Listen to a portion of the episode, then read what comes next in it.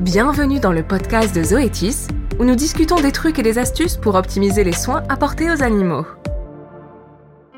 Bonjour et bienvenue dans un nouveau videocast de Zoétis pour chevaux. Je suis Céline Degrève et aujourd'hui j'ai un invité ici à mes côtés, Thomas Hurden. Il est vétérinaire, diplômé en parasitologie et senior director en recherche et développement chez Zoetis. Le sujet que nous souhaitons approfondir aujourd'hui lors de ce videocast est la vermifugation des chevaux. Nous entendons et lisons beaucoup à ce sujet et aujourd'hui nous essayerons de répondre à un certain nombre de questions fréquemment posées.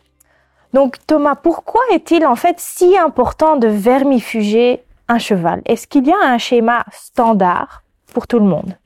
Oui, pour la première question, donc pourquoi, pourquoi euh, vermifuger euh, Le problème avec les parasites, c'est que euh, ils sont, on peut pas les éradiquer, ils seront toujours là, donc il faut toujours en tenir compte qu'un un cheval peut peut s'infecter. Il faut donc faire euh, des mesures de contrôle. Et donc, est-ce qu'il y a des schémas standards pour pour contrôler des, les parasitoses gastro-intestinaux? Euh, oui et non. Euh, il y a un schéma standard comme la, euh, au printemps et à l'automne. c'est un, schéma standard, surtout chez les chevaux adultes. c'est un schéma qui est un peu différent chez les chevaux juvéniles, mais il faut toujours en tenir compte qu'il y a des, des situations qui seront un peu différentes d'individu en, individu, mais aussi de pâturage en pâturage. Donc, il faut toujours avoir ce schéma standard en, tête, mais il faut avoir la flexibilité euh, d'ajuster s'il faut, euh, s'il y a des conditions qui sont un peu différentes. Et est-ce que je peux prendre un nouveau mot et dire stratégiquement, comme vous dites, au printemps, en automne, est-ce que c'est alors vraiment une vermifugaison stratégique qu'on fait à ces moments-là?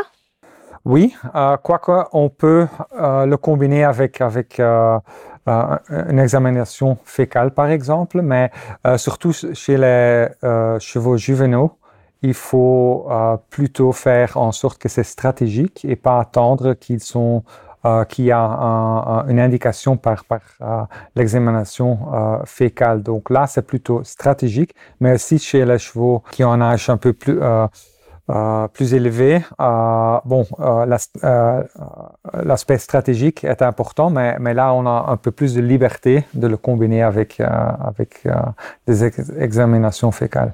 Et quand on parle de plus de l'analyse de crottin, je vais le, nommer comme ça, est-ce que c'est aussi important à quel moment spécifique qu'on va faire une analyse ou ça n'a pas vraiment d'importance?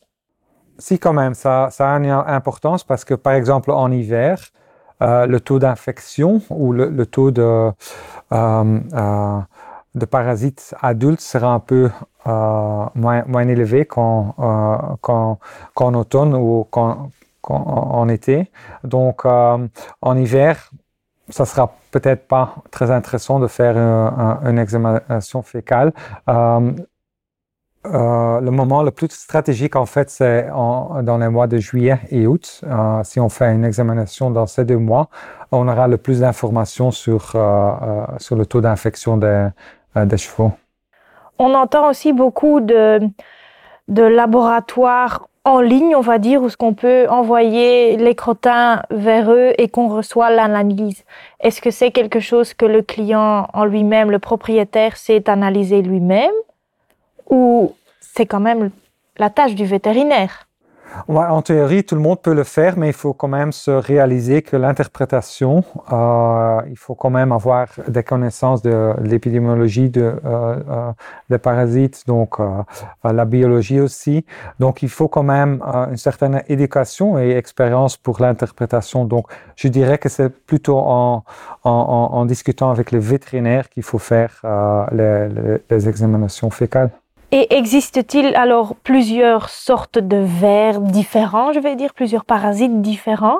Oui, tout à fait. Je crois que chez le, chez le cheval, il y a deux, euh, deux parasites gastro-intestinaux principaux. Donc, on a les, les vers ronds ou les ascarides qui sont plutôt liés euh, au cheval juvénile. Et puis, il y a les, les strongyles euh, qui sont plutôt liés, euh, ou qui en fait sont liés avec le cheval juvénile et adulte. Donc, ils, ils seront toujours là quand, quand le cheval a accès à, un pâture et il peut s'infecter sur pâturage en fait. C'est très intéressant. Eh bien, je vous remercie bien, Thomas. Il est clair que la vermifugation de votre cheval est très importante et qu'il n'y a pas de programme vraiment à taille unique, qu'il faut tenir compte de plusieurs choses différentes, de type de verre, de la saison, du cheval. Si vous souhaitez encore avoir plus d'informations à ce sujet sur la vermifugation des chevaux, je vous renvoie vers notre site de Zoetis ou vers notre canal sur Spotify de Zoetis Belgium pour avoir encore plus de vidéos et discussions intéressantes. Allez y jeter un coup d'œil.